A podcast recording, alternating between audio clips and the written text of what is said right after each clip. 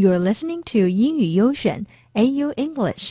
Today's keyword is income. A person's income is the money that they earn or receive. 收入,收益. Here is an example. The cost of living is now so high that you need to earn a good income just to keep your head above water. 现在的生活费用太高了，你需要有相当的收入才能勉强维持生活。 这里 to keep your head above water is a colorful expression that means staying out of debt，避免欠债。言归正传，今天呢我们要说的这个 income 收入是乡村歌曲小天后 Taylor Swift 的收入。 大家应该都知道她是谁吧？Sing a song, sing a song, ha ha ha! Sing a song. 啊，让我知道了，你的名字是罗密欧。And my dad said, "Stay away from Juliet."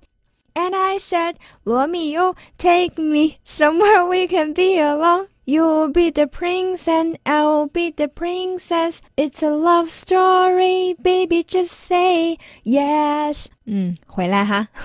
这位小天后呢，不光是前男友多，钱也是多的不要不要的。你猜她每年收入有多少呢？Taylor Swift has been named the highest paid musician in the world after reportedly earning more than $1 million a day for the duration of 2015.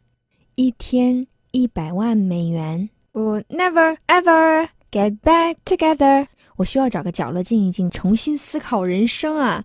Forbes magazine has claimed she could hit full-blown billionaire status well before her 30th birthday and ultimately become one of the world's wealthiest women. 人美歌甜，男友多，还不缺钱。弱弱的问一下，她是怎么办到的？总结一下，主要原因有以下几点：一、 专辑大卖。The stunning star released her fifth studio album in October last year, and hugely successful record sold 1.287 million in this first week. 二、认真工作。Last year, we saw her storm the global performing 85 jam-packed dates in North America, Asia, Europe, and Oceania. 一年八十五场演唱会啊，遍及地球各个角落， 光门票收入就够吃一年青岛大虾的了。三、理财能手。Her father Scott is a wealth management advisor, and mother Andrea is a former mutual fund executive. 请问你家还缺孩子吗？除此以外，他和雅顿合作发售了三款自己的香水，代言健怡可乐，代言 Cats 的鞋，那代言费是哗哗的进账啊！最后也是非常非常重要的一点，Taylor Swift 的前男友们站在一起，那才是偶像天团。分手一次送一首歌，这首歌还能赚好多钱，It's really a good deal。那这些歌里到底都唱了点什么呢？还是学好英语才能听懂啊！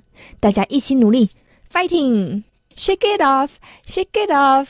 Da da da da da da da da da da da da da da da da da da da da. Shake it off, shake it off.